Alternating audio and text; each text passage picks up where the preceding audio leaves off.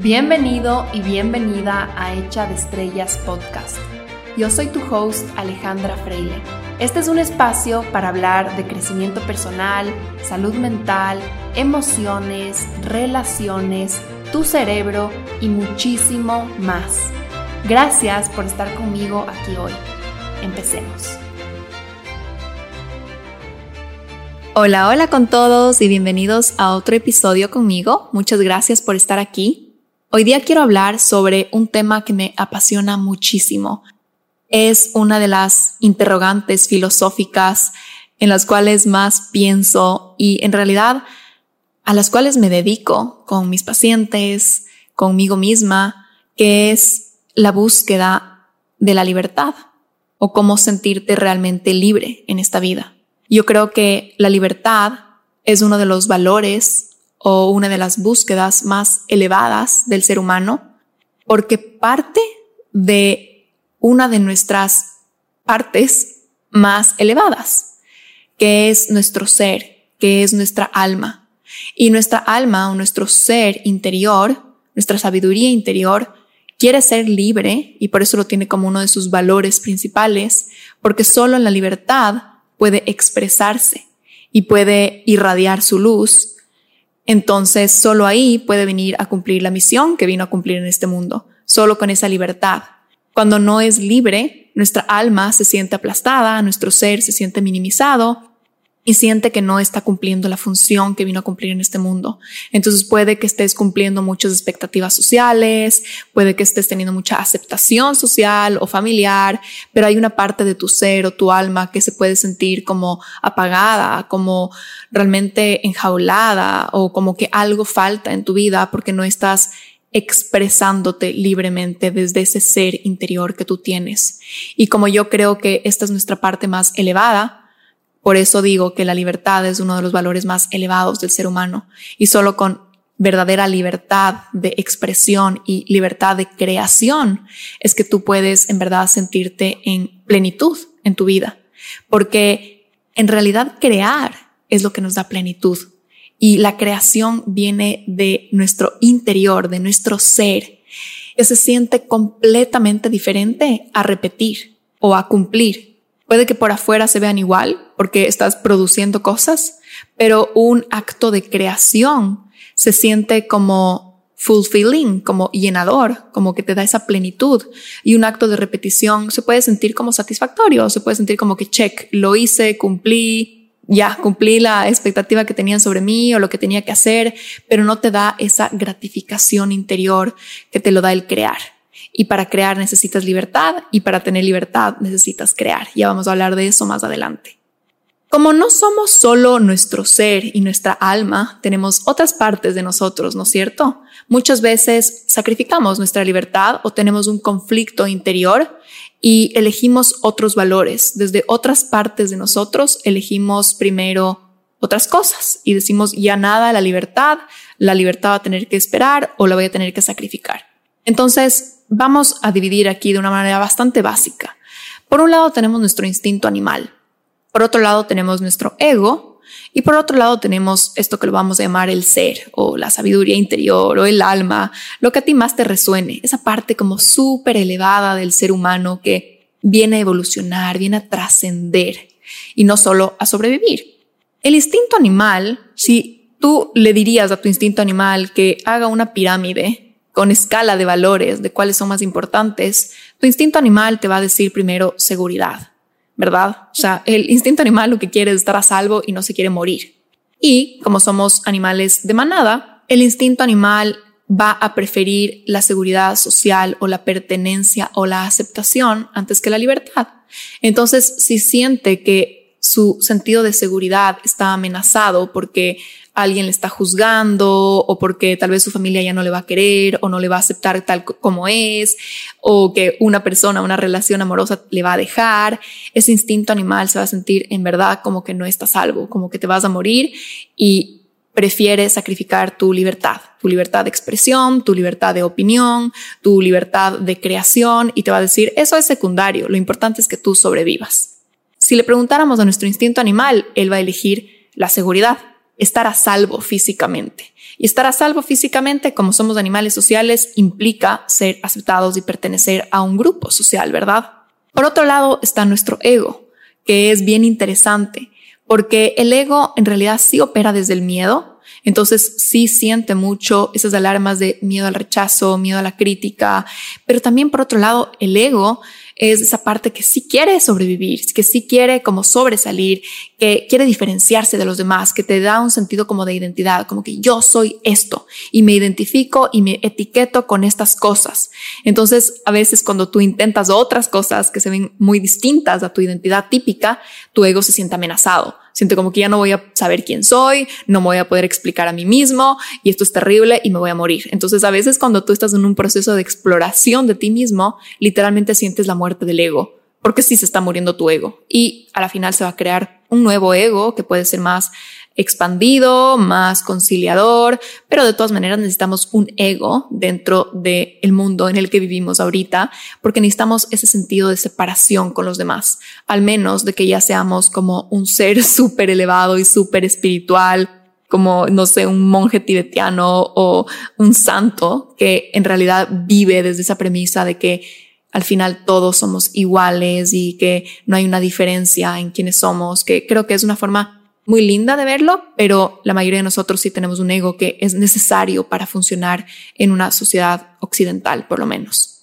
Entonces, si le preguntamos al ego, ¿cuál es tu escala de valores? El ego siempre quisiera pertenecer, siempre quisiera ser aceptado, sobre todo, y ser amado. Al ego le encanta ser visto. Es esa parte tuya que necesita validación. En realidad, el ser cuando tú te conectas con tu ser, con tu alma, con ese amor propio interior, con, sí, con, esa sabiduría interior, no es como necesito ser validado por otros, ¿verdad? Tú te sientes válido, te sientes merecedor, te sientes amor puro, te sientes energía pura, sientes que tienes una conexión directa con Dios, con el universo.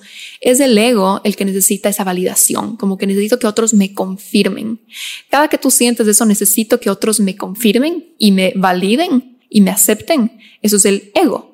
Entonces, en la escala, en esa pirámide del ego, el de ley pondría validación. Necesito validación primero, necesito aceptación, necesito pertenencia y un poquito ese lado como egocéntrico de y quiero sobresalir porque al ego le encanta y siempre ve las cosas como en jerarquía, es muy blanco o negro, entonces el ego es esa parte tuya que es como inferior o superior, blanco o negro, bueno o malo, correcto o incorrecto, entiende las cosas de una manera mucho más concreta y elemental de lo que entiende el ser o el alma, que ve todo un conjunto y, puede ver las áreas grises y todos los colores y todas las formas y, lo necesario que es que pasen ciertas cosas para aprender otras. El ego no, el ego es mucho más concreto, es como bueno malo, correcto, incorrecto, no quiero sufrir ahorita, quiero validación, quiero aceptación, es como más inmediatista en realidad. Entonces el ego también muchas veces va a sacrificar su libertad por validación. Y eso es típico cuando hacemos cosas para satisfacer a los demás, para ser validados por los demás, para calzar en un ideal social, en ese perfil que tal vez tus papás te decían que debería ser, como que el hijo perfecto o la mujer perfecta o yo que sé, el trabajador perfecto. El ego le encantan esas medallas, esas medallas sociales, esa validación social. Y obviamente para caer en cualquier molde significa que estás sacrificando tu libertad porque caer en un molde es repetir, no es crear. Entonces vas a decir, bueno, ya nada crear, ya nada ser libre en todo lo que soy, en toda mi personalidad, en toda mi expresión, voy a sobresalir en este molde que la sociedad me ha dicho que es bueno y que es sobresaliente y que nos encanta como sociedad. Voy a hacer eso y lo voy a hacer de la mejor de las maneras y voy a recibir los aplausos y la validación de todos. Estaría perfecta esa historia si es que no tendríamos un ser y un alma que nos diría, no, conflicto interior, algo falta. ¿Por qué será que cuando estamos cumpliendo todo y siendo lo máximo bajo esos estándares sociales, sentimos un vacío interior? Porque creo que no le estamos dando la libertad a nuestra alma de expresarse. Nuestro ego está dichoso, claro que sí, es como check, check, check, check, check, pero hay una parte nuestra interna que es nuestra parte más elevada, entonces no podemos evitarlo, se siente súper vacía. Y hay esa crisis de interior que dices, algo falta, no me siento libre y es inevitable esa sensación tan incómoda cuando no estás siendo libre. Entonces, ahora quiero hablar un poco de cómo podemos ser libres o sentirnos libres si es que sí tenemos estas diferentes partes adentro nuestro. Es como, ¿será que solo tengo que eliminar mi instinto animal? ¿Será que le tengo que erradicar a mi ego para poder liberarme y liberar a mi expresión más auténtica? Yo creo que no. Yo creo que somos construidos de una forma tan inteligente, hay una inteligencia superior que nos construyó con todos estos aspectos, ¿verdad? Por algo somos animales, por algo hemos desarrollado este ego y también por algo hay este llamado del alma, del ser interior y todas esas partes han conformado al ser humano por miles y millones de años.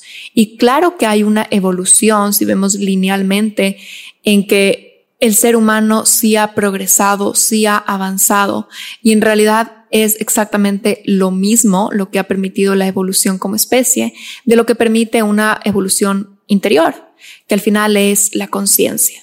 Entonces, imagínense esas tres partes de las que estábamos hablando antes y esto puede ser tal vez solo un ejemplo, porque algunas filosofías lo van a explicar de una forma distinta, pero no importa. Quedémonos un rato con estas tres partes. Imagínate que en la mitad hay una conciencia o hay un yo en ciertas ramas de la psicología, por ejemplo, en la psicología profunda se habla del yo, que es este instrumento interior que es el conciliador de todas nuestras partes. Yo lo llamo conciencia porque creo que muchos de nosotros entendemos que tomar una decisión consciente significa entender nuestros miedos, significa entender tal vez nuestro llamado y conciliar y decidir la conciencia en realidad es la que puede como evaluar todo lo que hay en nuestro interior y al final decidir o tal vez reconciliar esas fuerzas interiores que está sintiendo, esos impulsos, esos miedos y puede elegir cuál va a ser la solución, cómo va a resolver este asunto. Cuando tú no estás muy consciente de ti mismo, y no haces este trabajo de reflexión o el trabajo interior de ver de dónde vienen ciertos miedos instintivos, animales, por ejemplo, ese miedo al rechazo, miedo a la crítica, y no haces el trabajo de reflexionar, de concientizar, lo único que sientes dentro tuyo es un conflicto interior. Y te puedes sentir amargado, te puedes sentir ansioso, te puedes deprimir, porque hay un conflicto interior en tus partes y no logras conciliarlo y no logras elegir una resolución, una solución. Y la conciencia, al momento que yo digo, es la que resuelve o la que decide por qué camino se va. Cuando nos damos cuenta la palabra decisión o elección, eso viene de libertad, ¿verdad? Cuando tú eliges algo es porque tienes la libertad de elegir algo o crear una nueva solución. Eso es libertad porque estás creando algo nuevo.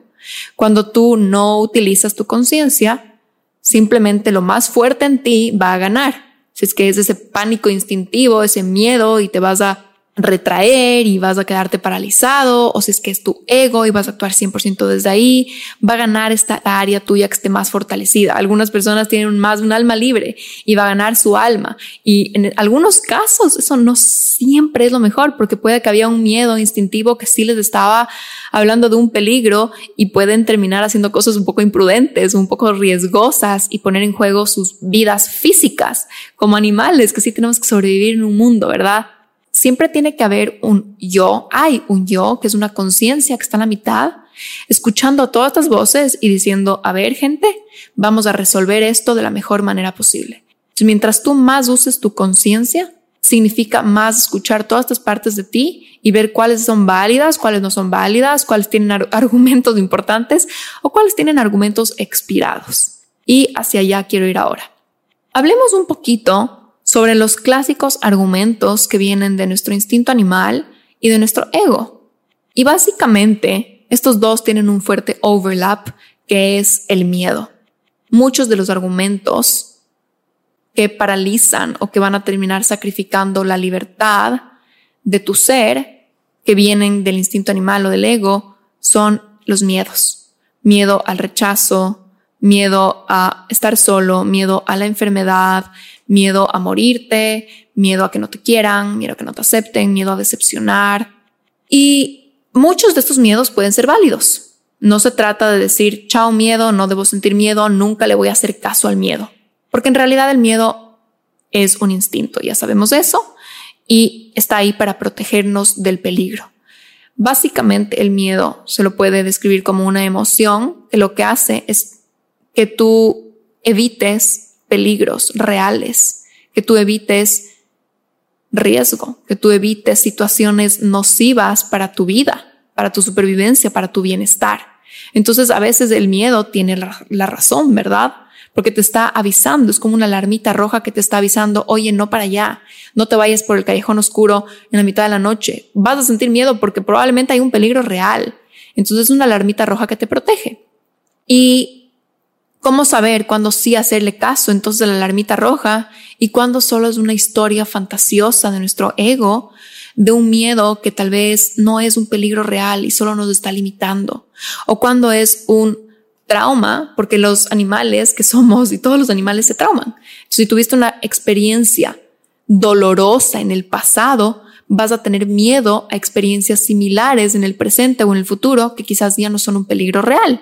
Eso es un trauma, ¿verdad? Tú te quedas proyectando el, el dolor del pasado o el miedo del pasado en una situación de hoy que quizás ya no es tan riesgosa, tan paralizante. Eso, viene del instinto animal, de que se nos quedan impregnadas esas memorias dolorosas y que ese instinto animal, ese cerebro animal se encarga de decirnos, no hagas esto peligro, peligro, peligro, antes no, nos dolió, no lo vuelvas a hacer.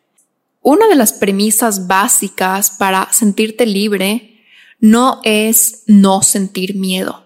Eso no va a pasar. Vas a sentir miedo en tu vida. Lo importante es no vivir desde el miedo, no operar y moverte a través del mundo desde el miedo, como si el miedo fuera el conductor de tu vida, el piloto de tu vida. El miedo tiene que ir en tu carro como un pasajero que por ahí va a sacarte unas banderitas y te va a decir cuidado en ciertos momentos.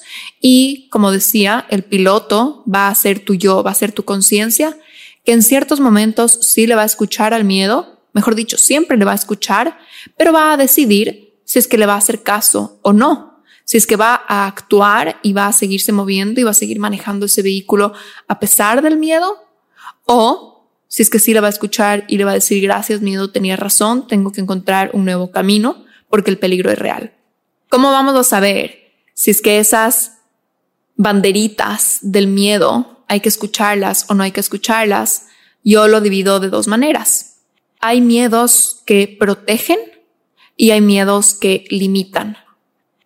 Entonces, un miedo que protege se basa en que hay un peligro real y objetivo.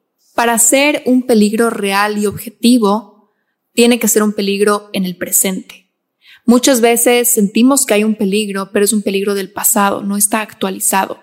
Entonces, si es que es un miedo que te protege, debe estar actualizado a tu realidad y a tu entorno de hoy, y no del pasado, y no del futuro, que eso es donde ya el ego mete mano, sino del presente. Hay un peligro hoy, real, objetivo, actual o no.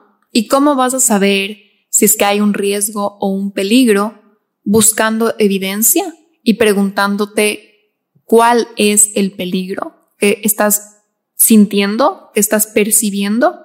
Y hay evidencia concreta y real de que eso puede pasar y qué pasaría si es que eso pasa en mi vida. Cuando tú tengas la respuesta de qué pasaría si es que eso pasa en mi vida, de este peligro, lo importante es que pongas en la balanza. ¿Es eso más dañino y más nocivo para mí y para mi vida que el beneficio de hacer esto? Y obviamente si es que el daño es mayor al beneficio, significa que hay un peligro real, que va a haber más pérdida que ganancia, ¿verdad? Entonces, por ejemplo, si es que yo tengo miedo de irme a una fiesta sola, en Quito, por ejemplo. Yo siento miedo y digo, ¿será que me estoy protegiendo de algo al no ir o será que solo me estoy limitando? Entonces voy a buscar evidencia. ¿Qué pasa si es que salgo sola en la noche y me voy a una fiesta en X sitio? El miedo puede venir de me da miedo que me pase algo, no me siento a salvo, me da miedo que me asalten, me da miedo que me droguen, me da miedo que me roben, ¿verdad? Y si es que hay evidencia en mi entorno de que esas cosas han pasado y de que eso me puede potencialmente pasar en esa zona de la ciudad, quizás es un miedo que me está protegiendo de un peligro, ¿verdad? y es un miedo actual de la situación real de mi entorno de este momento. Triste y lamentablemente, pero qué bueno que tengo un instinto animal que me protege de que no me muera, de que no me asalte. En cambio, si es que el miedo que estoy sintiendo es que tengo un poco de miedo de que me vean sola y de que se me vea ridícula o de que alguien piense, ay, pobrecita, esta man vino sola a una fiesta, no tiene con quién pasar. O sea, miedo a la crítica, miedo a no pertenecer, miedo a sentirme rara, miedo a hacer el papelón. ¿Cuál es el peligro real ahí? El peligro real es quizás sufrir un poquito de rechazo. Entonces dirás, ok, el peligro de eso hace más daño en mi vida que el potencial.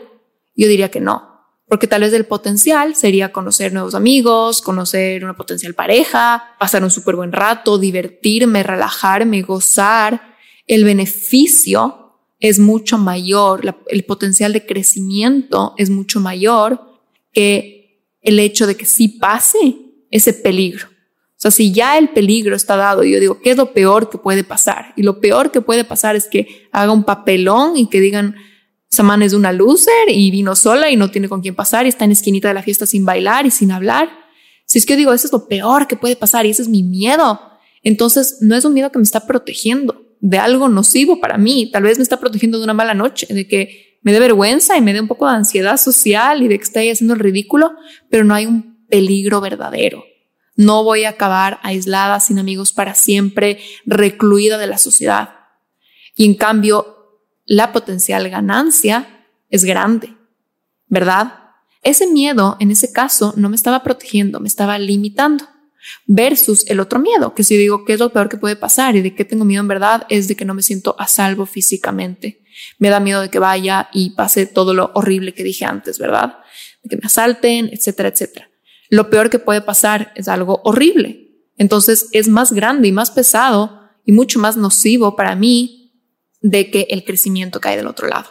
Ahora, en estos casos, yo creo que es súper importante, si tú eres una persona miedosa en general, de que hagas este trabajo con una persona, o sea, que lo converses con alguien, sea tu mamá, tu hermana, tu amiga, y mejor sería que no sea una persona más miedosa que tú, porque claro que si nos ponemos a rebuscar miedos, siempre hay peligro, ¿no es cierto?, en la vida. Entonces yo puedo tener esa excusa de que lo peor que puede pasar siempre es terrible y siempre es grandote y siempre puedo acabar muerta en un callejón. Entonces tengo que hablar con alguien para tratar de hacerlo objetivo.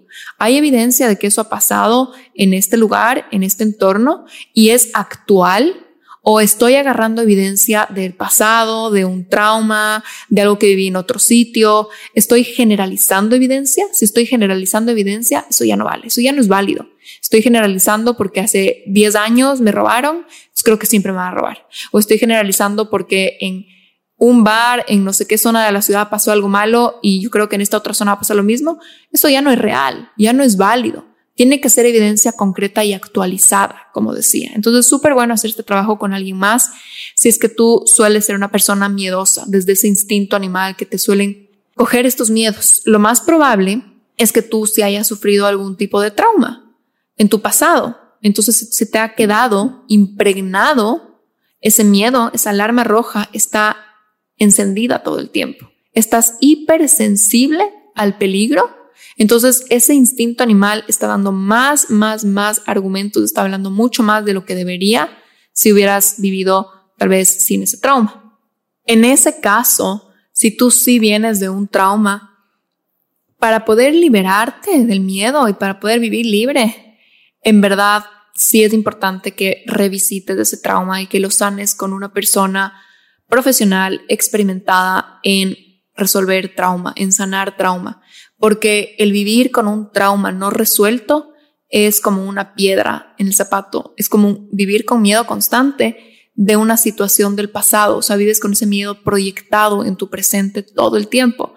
Y no es justo que vivas una vida así porque tienes derecho a sentirte libre, a poder moverte desde ese yo, desde esa conciencia, sintiéndote a salvo y sintiéndote segura dentro de lo, de lo posible, porque igual siempre van a haber pequeños peligros y pequeños miedos, pero te mereces vivir libre de eso que te pasó en el pasado.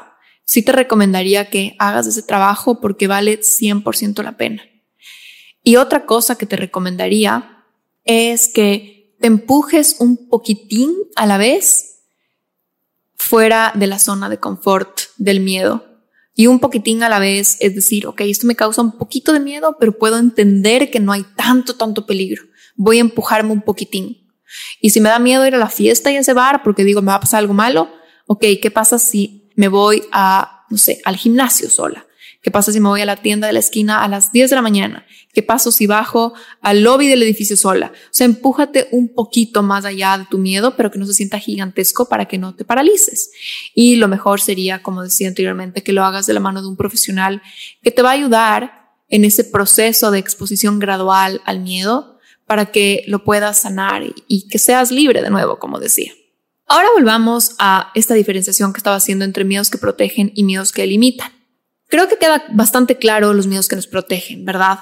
Viene bastante relacionado a esto de como que estar a salvo físicamente. Y aquí hay como unas líneas grises o se entrecruza con los miedos del ego, porque claro que como instinto animal también nos da miedo el rechazo, ¿verdad? Lo que hablábamos antes. El rechazo puede ser peligro de muerte, pero es el ego el que ya empieza con todas estas sutilezas y empieza con tengo miedo a decepcionar, tengo miedo a no ser aprobado, tengo miedo a no ser aceptado, tengo miedo a no cumplir las expectativas que los demás tienen sobre mí. Entonces, desde el miedo al rechazo desarrolla todos estos miedos sociales, miedos en relación a otro, miedos a su validez.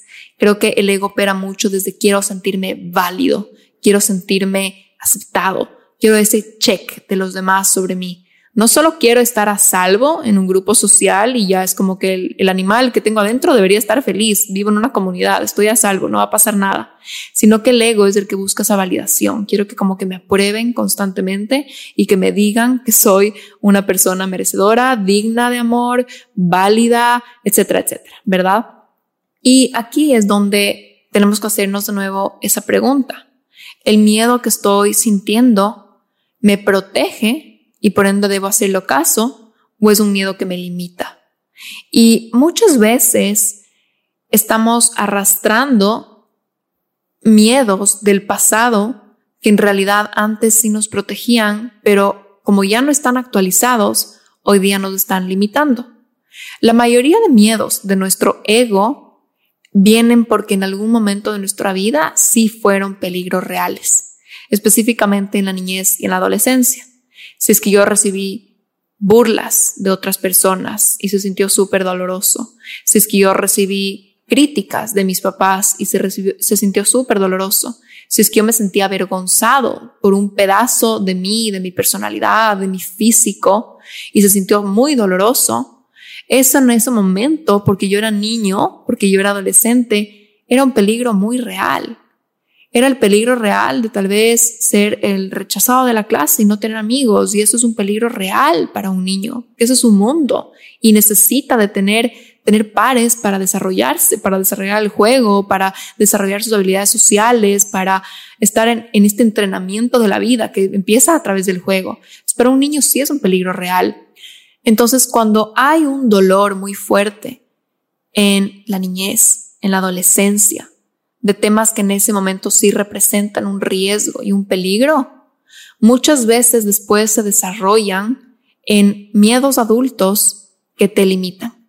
Ya no te están protegiendo porque ya no eres de ese chico de esa clase donde de verdad era súper importante que pertenezcas, ya eres un adulto que tienes mucho más opciones y mucho más posibilidades de relaciones y de cliquear con otro tipo de personas y moverte por diferentes grupos y buscar y explorar y crear relaciones de lo que tenías en ese momento de tu vida.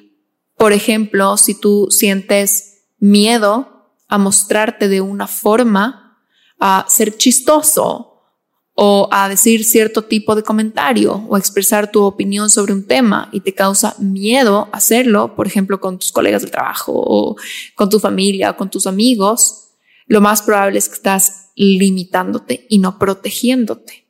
¿Y qué hacemos cuando es las dos cosas? Cuando dices, ok, sí me estoy limitando, pero también me estoy protegiendo. O sea, me da vergüenza hablar sobre, yo qué sé, mis preferencias sexuales me da vergüenza, entonces me estoy limitando mi expresión auténtica, Pero Ale, también me estoy protegiendo, me estoy protegiendo de que no les guste, de que me critiquen, de que me rechacen, de que no entiendan mi familia, de que se burlen de mí, de que yo que sé, me deshereden, que puede pasar, o sea, de, de todo, ¿no es cierto? Aquí es donde usamos esto de poner en la balanza, como hablábamos anteriormente. ¿Qué pesa más? ¿El daño que te causaría ese rechazo? ¿El dolor que te causaría ese rechazo? o el daño que te haces a ti mismo de vivir limitándote y de pretender otra cosa y de vivir como esta falsedad interna y esa falta de integridad con tu ser, ¿verdad? Entonces tú eres el único que puede poner la balanza y elegir. Elegir si es que le haces caso al miedo o si atraviesas ese miedo y le dices gracias por quererme proteger, pero en verdad creo que me estás limitando más y estoy dispuesto a sentir un poquito ese dolor que va a haber, pero ya no quiero y ya no soporto el dolor y el sufrimiento que me causa la limitación de este miedo. Y justamente esta mañana hablaba con una paciente y hablábamos de el miedo a decepcionar a su mamá por no estar tan involucrada en los asuntos familiares. Y ella me decía, estar involucrada en todos los asuntos familiares se siente súper pesado, se siente súper contundente, no me corresponde, no es mi responsabilidad y siempre tengo que estar ahí metida, metida, metida. Pero si no estoy involucrada, mi mamá se decepciona porque tiene esta creencia de que no sería una buena hija si no estoy involucrada. Justamente con ella hablábamos de este miedo. Ella decía, tengo miedo a decepcionarle. Y le pregunté, ¿sientes que ese miedo te está protegiendo de algo o te está limitando? Y empezamos a desenredar el asunto y decía, claro que me está protegiendo, me está protegiendo del el rechazo de mi mamá y me da mucho miedo que ella opine algo malo de mí, pero también me está limitando de vivir libre de tener mi independencia, de empezar mi vida adulta, de encargarme de mis problemas, de mis asuntos emocionales, de la creación de mis nuevos proyectos, porque estoy tan atada a, todos los problemas familiares. Entonces, si él estaba protegiendo de un bond con su mamá, de perder ese bond con su mamá, pero le estaba limitando de algo mucho más grande para ella. Y en realidad cuando entramos a, a ver, pero te está protegiendo de perder la relación con tu mamá, ella se dio cuenta que no, que era una falsa idea de su ego que le estaba diciendo la relación entre mamá e hija básicamente es condicional a que estés involucrada. Y ahí yo le hice conectarse con el amor de su mamá hacia ella y, y, el amor que ella tiene por su mamá. Y nos dimos cuenta que si es que ella le decepciona, no va a perder el amor y va a poder transformar esa relación y crear una relación completamente diferente desde la libertad y no desde el condicional, no desde esas ideas del ego, esas creencias limitantes de que tengo que estar ahí y cumplir estas expectativas y check, check, check, check, check a los moldes para recibir amor, ¿verdad? Eso venía mucho de su infancia, mucho de esos condicionales de su pasado. Entonces, en este caso, el miedo que ella sentía a dejar de estar involucrado era una limitación gigante para su crecimiento para el crecimiento de ella como individuo, como persona, como mujer, como, como alma, como todo, ¿verdad? Y el miedo estaba señalando un peligro que no era real, que era una historia de su ego, una historia de su pasado. Y claro que va a haber incomodidad y claro que va a haber fricción y el momento que uno decepciona a alguien y reta unas creencias del pasado y un sistema del pasado, va a haber una resistencia y la otra persona se puede resentir y puede haber un rechazo en un momento, pero si es que hay amor, va a haber una manera para transformar esa relación desde esas bases de amor y de libertad y no desde esos condicionales. Y muchas personas dicen, no, pero nos podemos quedar peleados para toda la vida y podríamos perder esta relación para siempre y no sé si estoy dispuesta a perder esa relación para siempre. Pero eso es una idea del ego, porque el ego es el que se queda resentido, es el ego el que dice, no, voy a ser súper orgulloso y si es que esa persona no me pide perdón, yo nunca voy a pedirle perdón y no voy a transformar. Pero si nos conectamos con esa conciencia y con ese lado de amor, nosotros podemos ser los que reconciliemos y los que volvamos a esa persona y le digamos, mira, te amo. Tal vez en algunas cosas no nos entendemos, pero quisiera transformar esta relación en la que los dos nos sintamos libres de ser. Y quiero enseñarte otras formas de amar que, por ejemplo, siguiendo el caso de antes, no sea solo estando involucrada con los problemas familiares. Te quiero enseñar todo el amor que tengo para ti de otras maneras. Déjame, por favor, transformar esto. Déjame enseñarte otras formas de amar y de relacionarnos. Esa es una conversación que parte de la conciencia y no desde el ego. Y no de esas historias que te dice el ego que si es que no le haces caso a sus miedos te vas a fregar por el resto de la vida. Te vas a fregar por el resto de la vida si sigues operando desde el ego. O sea, si te quedas atascado en el ego, te vas a fregar el resto de la vida porque vas a empujar a un montón de gente de tu vida si es que no cumple sus expectativas. Cada vez que el ego nos presenta estas historias terroríficas, estas pesadillas que tiene sobre cómo nos van a rechazar nuestros seres queridos, tenemos que hablarle con gentileza al ego y decirle, el amor no es condicional. Tal vez tú aprendiste formas condicionales de amar y tal vez es lo que tú has vivido en tu historia, pero podemos crear y experimentar y funcionar desde diferentes formas de amar. Puede existir un amor completamente libre, una expresión de amor muy genuina y muy auténtica que te nazca desde tu ser, de un lenguaje de amor que se sienta fluido, que se sienta liviano. El amor no tiene que sentirse pesado, no se tiene que sentir como un sacrificio. Creo que eso viene mucho de esas historias condicionales de que eso es amor y así amamos nosotros y así se tiene que ver una relación.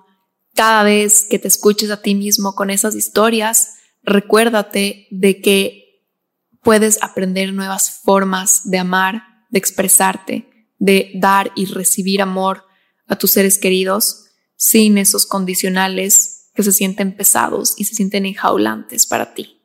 Y que cada vez que estés pensando que tienes que cumplir las expectativas de otros o cumplir el molde o cumplir un ideal de hijo o de pareja o de colega o de hermano, estás metiéndote en una jaulita donde no estás permitiendo que tu ser, que tu alma se exprese genuina y auténticamente y estás básicamente matando a tu libertad.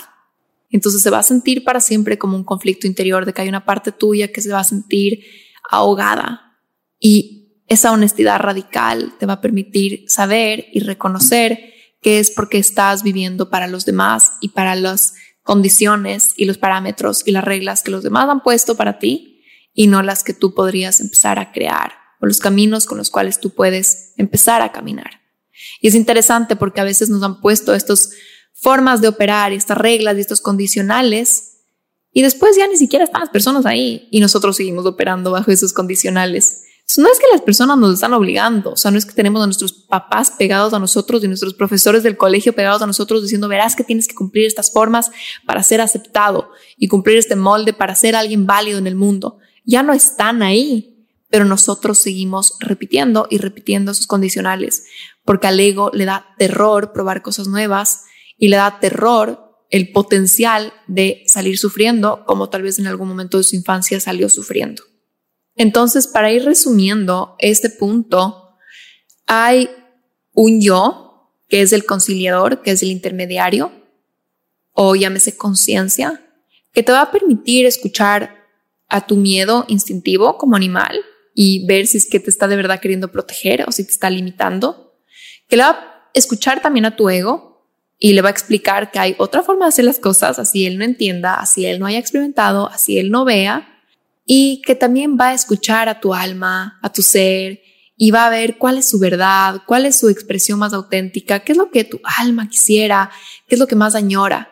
Y va a conciliar y va a resolver la situación de la manera más fluida, más ligera, más amorosa. Y cuando tú te conectas con tu conciencia y creas una solución, muchas veces terminas creando una solución que nunca habías visto en otros lugares. Y dices, a ver, ¿Cómo puedo resolver este asunto para, de todas maneras, quizás que no se duela en mis seres queridos, pero yo no sentirme atado, yo no sentirme enjaulado o no sentirme desprotegido y no a salvo? Puedes ir creando estas soluciones creativas, valga la redundancia de nuevo, en que tal vez es, ah, tal vez si solo le explico o le comunico o le invito conmigo y le voy contando estas cosas y le voy diciendo lo que estoy queriendo crear eso puede ser una solución creativa. Tal vez desde tu ego estabas viendo blanco-negro. O le complazco o no le complazco. Le hago caso o no le hago caso. Pero cuando te centras en tu yo, en tu ser, tu conciencia, pues ver, ah, no ha sido blanco-negro. Te puedo, por ejemplo, decir, no estoy disponible ahora para hablar de todos estos problemas familiares, pero, ¿qué te parece si vienes conmigo esta tarde y me acompañas a esto? ¿O qué te parece si quedamos el sábado para conversar estas cosas? ¿O qué te parece si hablamos de este otro tema? ¿O si es que te invito a comer a tal lugar? O sea, puedes ir creando otro tipo de relación, puedes ir creando estas soluciones que no se siente como blanco-negro. O sigo el llamado de mi alma y me peleo con todo el mundo, o me quedo con todo el mundo y termino aniquilando mi alma no, siempre hay una solución que concilie a todas tus partes. Y la solución está en la creatividad. Tenemos que hacer uso de nuestra creatividad. La libertad requiere de creatividad, porque cuando tú eres libre de condiciones, cuando tú eres libre de historias del pasado, cuando tú eres libre de tus miedos, cuando tú te sientes verdaderamente libre, tienes que empezar a crear. Porque entonces significa que ya no tienes moldes, significa que ya no tienes templates, significa que ya no tienes condicionales. Entonces como que si antes te decías, bueno, para ser querida y para ser aceptada tengo que hacer esto, esto y esto. Si ya te liberas de esos condicionales, tienes que empezar a crear, porque igual te tienes que mover, igual te tienes que relacionar, igual tienes que tener un norte, tienes que estar trabajando, teniendo proyectos, construyendo relaciones. Entonces, si hay libertad, tiene que haber mucho uso de tu creatividad. Cuando uno es libre, tiene que empezar a usar tanto, tanto, tanto su creatividad, porque si uno no usa su creatividad y no se pone bastante proactivo con a ver qué quiero crear y cómo lo puedo crear de la mejor manera posible para mí, los que me rodean y el mundo, lo más probable es que uno cae en un default, cae en lo que has visto a tu alrededor, cae en lo que has vivido antes. Entonces caes en esos patrones cómodos, baratos, ¿verdad? Es creo que un poco más esforzoso usar la creatividad, requiere un poquito más de energía, entonces no es tan barato, pero vale tanto la pena porque empiezas a crear literalmente tu vida y empiezas en verdad también a cambiar el mundo. Después te conviertes en un ejemplo para otros. Entonces ya para otros no va a ser tan costoso ese camino porque ya ven cómo tú lo has creado y pueden caminar un poco por ahí. Es que hermoso empezar a crear caminos más sanos y enseñarle al mundo cómo nos podemos relacionar. Pero sí quiero que quede esto súper claro cuando estás en ese yo, en ese ser y libremente eliges cómo conciliar, tiene que haber mucho uso de tu creatividad. Y mientras más libre eres, ya hemos escuchado, hay más responsabilidades, hay que tomar más decisiones. Mientras más libertad tienes, es como que ya no tienes parámetros, entonces te toca más o menos buscarte el camino y ver qué quieres dibujar. No solo es que hay más decisiones que tomar, sino que hay que crear más, hay que usar más la creatividad. Esto también me parece súper importante hacer uso de nuestra creatividad. A mí me da tanta tristeza lo nula que le tenemos a nuestra creatividad. Está literalmente metida en un cajón, pero esos cajones han visto que uno tiene el último cajón donde tienes los guantes para cuando te vas a la montaña y un par de medias sueltas y un cintillo del año de la pera y unas cosas bien random. Ahí le tenemos a nuestra creatividad. Y a veces les pregunto a mis pacientes, a ver, ¿cómo podemos solucionar esto? ¿Cómo podemos conciliar estas dos partes? ¿Cómo podrías tener esta conversación? La, la, y me dicen, no sé, se paralizan. A veces cuando les pregunto estas preguntas que empiezan con ¿cómo? ¿Cómo podemos? ¿Cómo puedes? ¿Cómo sería? Se paralizan. Es como, no me pidas que cree, que haga desde mi creatividad. Nos da pánico porque no le hemos usado. Hemos seguido tantos moldes. Somos unos genios básicamente en seguir instrucciones. Somos unos genios en seguir parámetros y expectativas. Es como, dame un set de reglas y yo me saco 10 sobre 10, pero dame una hoja en blanco y me paralizo. Creo que es tan importante que empecemos a practicar nuestra creatividad, que nos quitemos enfrente esa hoja que tiene las linitas en donde dibujar y nos pongamos una hoja en blanco. Y en verdad empecemos a practicar. Y no digo esto solo como metáfora, sino literal como dibujemos más, pongámonos más hojas en blanco al frente, que no tengan parámetros y reglas. Y yo sé que es súper difícil y nos paralizamos. Y les cuento aquí como, como secreto que me pasa eso con el podcast. Cuando, por ejemplo, hay temas como más específicos relacionados a mis programas o, por ejemplo, en fechas específicas como el fin de año, comienzo del año, facilito es crear, ¿no? Porque uno sigue unas reglas. Es como, ah, tengo que hablar de mi programa. Ah, tengo que hablar de las metas del nuevo año. Ah, tengo que hablar de este tema que está como ahí, hay como unas líneas que colorear y básicamente se trata de coger colores lindos y pintar. Pero cuando estoy en un momento del año en donde no hay algo específico de lo que estoy hablando o generando o produciendo, ahí es como me paralizo a veces, es como todo es posible, entonces, ¿qué quiero? Y esa es la pregunta, ¿qué quiero? ¿Qué me prende? ¿De qué me prende hablar ahorita? ¿Qué siento que es lo que más me beneficia a mí procesar en este momento y que más le beneficia al mundo y que más me enciende en este momento? Entonces ahí uso mucho mi creatividad, me pongo muchas hojas en blanco al frente. Entonces, practiquen esa creatividad porque eso es lo que les va a permitir que no caigan en parálisis cuando sanen creencias limitantes, cuando sanen miedos, cuando sanen patrones del pasado. Siempre hay un espacio en blanco. Es como, ¿y ahora? Entonces, si ya no tengo que cumplir todas las expectativas, entonces, ¿y ahora qué hago? ¿Quién soy? Crisis de identidad, ¿verdad? También recientemente hablaba con otro paciente y ella me dijo, Ale, creo que entre lo que sanas, la identidad que sanas y de la identidad que te desprendes y la nueva identidad que has, con la que has estado soñando y con la que has estado visualizando, ese higher self. Ella me decía, creo que hay una fase intermedia en donde solo te revuelcas. Y yo le decía, claro, porque ahí es cuando literalmente hay un espacio en donde o empiezas a crear, coger esas herramientas y a dibujar y a construir la casa, o sales corriendo para atrás y te metes de nuevo en la casa de tus papás, básicamente, en ese refugio, esa guarida de ahí está todo hecho, ya está la cocina, los cuartos, las alfombras, no tengo que hacer nada. A veces nos da pereza empezar a crear, nos da pereza decir terreno en blanco a construir, a echar cimientos, a levantar paredes, a poner techos. Y tenemos que estar súper conscientes de que si no estamos creando y haciendo nuestras preguntas de a ver, entonces si ya no tengo que hacer esto para cumplir expectativas, ¿qué quiero hacer? ¿Qué quiero crear? Y de verdad usar tu esfuerzo para crearlo intencionalmente, vamos a caernos para atrás. Vamos a repetir el pasado. O nos vamos a quedar un poco paralizados, un poco estancados, que a veces también nos pasa, nos quedamos como estancados porque es como, ya no soy lo de antes, pero me da un poco de pereza construir lo nuevo, no sé qué quiero construir, te quedas como paralizado. Súper importante empezar a hacer uso de esa creatividad para diseñar para adelante desde la libertad, desde la conciencia y no desde los miedos, ¿verdad? Creo que me fui de un tema a otro. Espero que esto les haya hecho sentido. Literalmente estuve hablando con mi micrófono sin nada al frente, no tenía una hoja, no tenía apuntes, tenía la pared en blanco. Creo que para practicar esto de hacer uso de la creatividad, espero que les haya hecho sentido. Son temas que tenía pensados un poquito hablar, sobre todo esto de los miedos que limitan y protegen. Quería hablar sobre la libertad, que es algo que me apasiona muchísimo, y cómo sentirnos libres. Y en realidad quería llegar a hablar de este punto porque trabajo con muchas mujeres que son súper exitosas, que son súper echadas para adelante, que desde afuera se ven como estas mujeres súper high achievers, que uno dice, wow, qué bestia, es demasiado inteligente, demasiado trabajadora y esto y lo otro, y les vemos como este ideal de mujeres y muchas veces estas mujeres con las que trabajo me dicen no me siento libre porque siento que he vivido cumpliendo una reputación, he vivido cumpliendo este ideal y ya tanta gente me ve como este ideal que no me puedo bajar de ahí.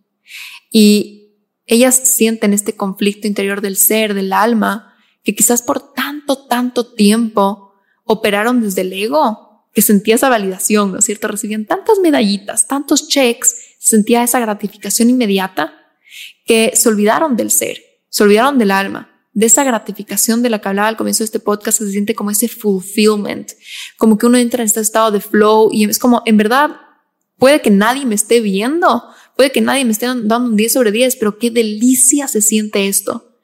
Muchas veces este tipo de mujeres han vivido adictas a esa aprobación, a esa validación inmediata, y eso quiere decir que han vivido por mucho tiempo en el ego.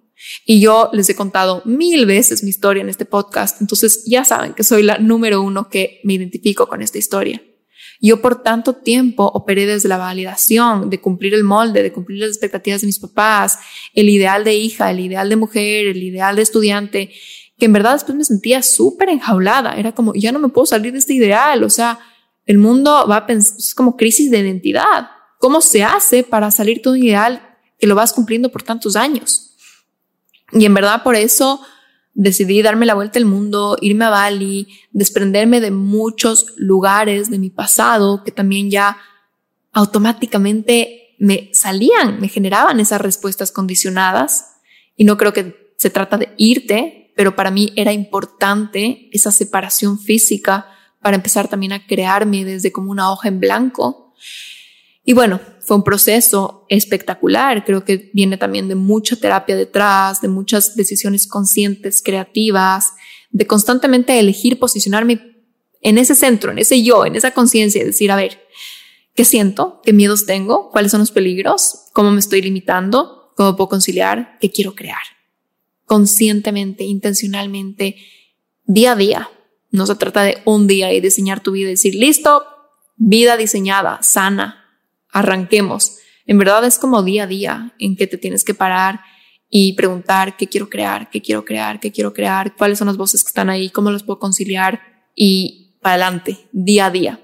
Y con respecto a estas mujeres que hablaba, si te identificas con ser una mujer que es muy high achiever, que ha tenido mucho éxito en su vida, pero que constantemente está como atada a esas expectativas de los demás y con mucho miedo a decepcionar y que quizás todo parece que está bien en tu vida, pero en el fondo sientes un vacío existencial, en el fondo sientes que hay como que un llamado, un propósito que no puede ser que solo sea ese éxito que estás consiguiendo. Si sientes que hay algo ahí que no te calza, que no te sientes completamente llena, para eso estoy creando mi nuevo programa Mujer Plenitud para ti. Este programa es un programa de seis semanas en donde voy a estar trabajando con un grupo muy reducido de mujeres de este perfil específico. Y está diseñado para que te sientas más conectada contigo misma, para volver a justamente conectar con ese ser interior, con esas partes de ti que han sido abandonadas, que han sido puestas en los cajones, para sentirte más viva porque muchas veces cuando solo operas desde el ego y desde las expectativas y desde esa máscara que te has puesto, esa reputación externa, te sientes bastante apagada, te sientes un poco muerta, te sientes zombie. ¿Sabes por qué te sientes zombie? Porque estás repitiendo, estás viviendo en automático. Es como ya te sabes de memoria lo que el mundo quiere de ti. Entonces no te enciende, no te prende porque es aburrido. Lo que el mundo espera de ti es tan predecible y básicamente no te, no te vas a sacar 100, sino que te vas a sacar 101, extra credit, porque ya te sabes de memoria lo que el mundo espera de ti. Entonces te sientes apagada porque no hay espacio para crear. Y solo cuando estamos creando nos sentimos vivos. Las mujeres vinimos a crear, somos creadoras innatas. Cuando no estamos creando nos sentimos muertas, sentimos que estamos viviendo como zombies. Y la última parte es sentirte libre.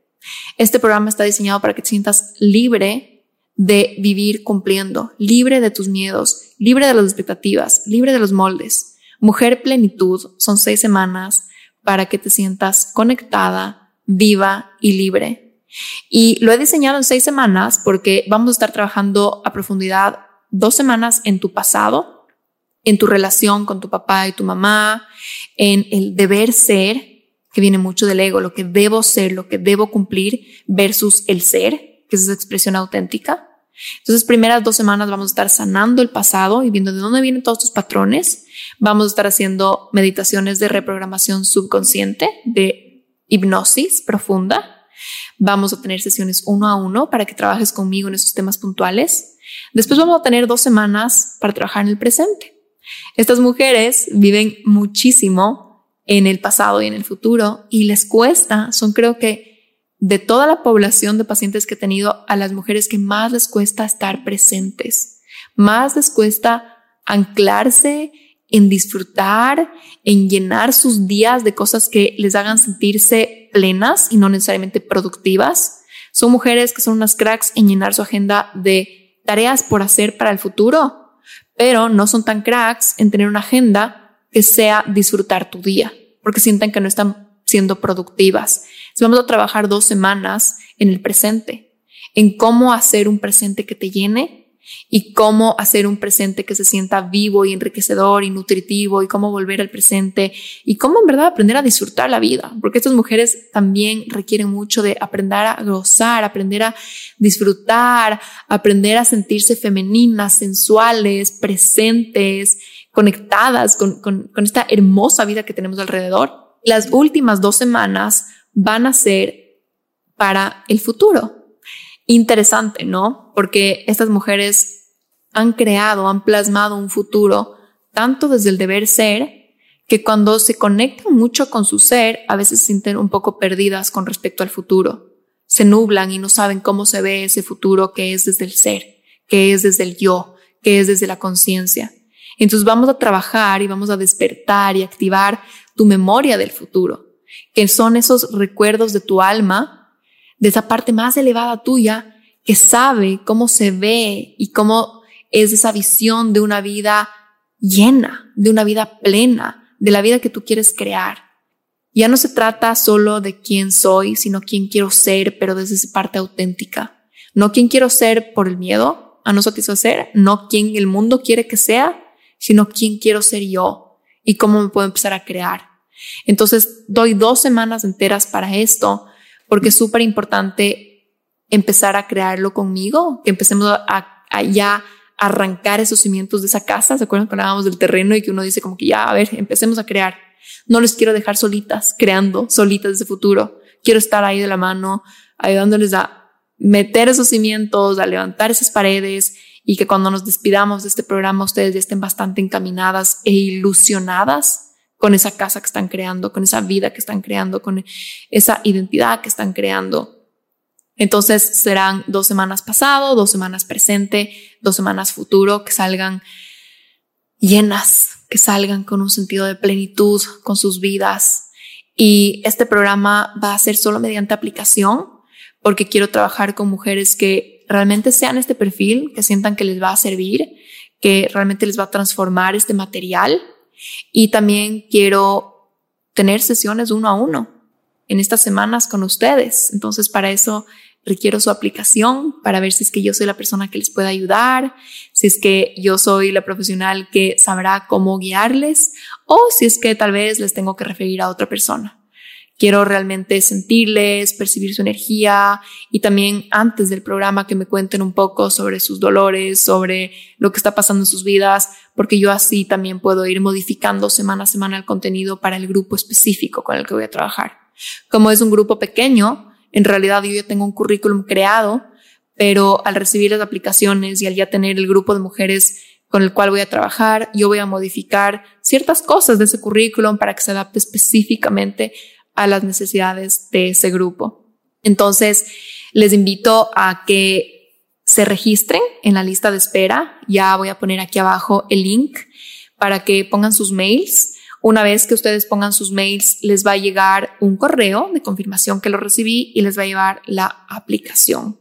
Con esa aplicación ya estaremos en contacto con ustedes, mi equipo y yo, Ahí voy a responderte, voy a decirte qué opino, si es que creo que este programa es para ti o no, y ya estaremos en directo contacto contigo.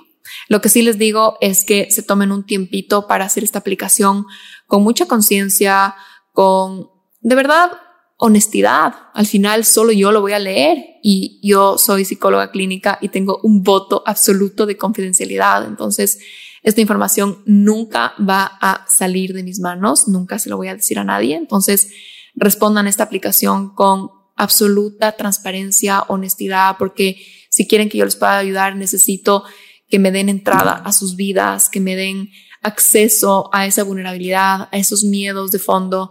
Y mientras más les pueda conocer, más les puedo ayudar. De todas maneras, si al final les indico que este programa no es para ustedes, Créanme que al leer sus aplicaciones seguro que me voy a conectar con ustedes y les prometo que les guiaré hacia otro profesional, hacia otro tipo de programa, con esa información que me compartan sobre sus vidas. Entonces sí les pido que lo hagan con un tiempito, con mucha honestidad y nada. Entonces la trayectoria es ahora simplemente registrarte en el link que les voy a dejar, con eso les llegará la aplicación y con eso entramos en contacto directo con ustedes. Otra cosa es que el link que les voy a dejar es la página web del programa. Entonces, ahora creo que hablé del programa unos cinco minutos, pero en la página web está toda la información. Y yo amo hacer páginas web muy completas sobre mis programas porque me gusta que la gente sepa exactamente de qué se trata mi programa. No me gusta el misterio en estos casos, me gusta que la gente que entra sepa exactamente de qué se trata. Entonces me demoro bastante en crear estas páginas porque incluyo todo. Y está todo el currículum, lo que vamos a hacer semana a semana, está básicamente todo el material. Y si es que esto les interesa, les invito a que de verdad lean esa página web porque tiene mucha, mucha, mucha información sobre todo lo que haremos en el programa. Y creo que eso es un buen filtro para que si es que te anotas en la lista de espera, me imagino que es porque el contenido de la página web te llamó, te hizo clic, te resonó. Entonces sí me gusta a mí como darles mucha claridad y mucha información para que los que se anoten de verdad sean personas interesadas. Nada, entonces les dejo por hoy. Ha sido un gusto hablar con ustedes de verdad que estuve lorísima hoy día. Dale y dale con la libertad y los miedos y esto y el otro. Espero que les haya gustado esta reflexión. Espero recibir sus correitos en la lista de espera de Mujer Plenitud y les mandaré las aplicaciones. Y qué emoción, en verdad, me muero por leer sus aplicaciones, por tener una conversación sobre el programa con ustedes y obviamente por empezar este programa. La fecha tentativa de inicio de Mujer Plenitud es el 20 de marzo aún no está confirmada. Esto es un 80% seguro que se dé en esa fecha, depende de un par de cositas para que vayan pensando más o menos va a ser alrededor del 20 de marzo, quizás unos días después, lo más probable es que sea el 20 y son seis semanas. Estas seis semanas incluyen sesiones grupales, incluyen videos, incluyen meditaciones, incluyen sesiones uno a uno personales conmigo. Entonces van a tener muchísimo contenido durante estas seis semanas. Y claro que eso sí requiere un compromiso alto de su parte, porque obviamente si queremos una transformación tenemos que estar comprometidas con estos recursos que están disponibles para nosotras. Pero bueno, les mando un abrazo enorme, qué lindo haber conversado con ustedes hoy y ya nos estaremos escuchando la próxima semana.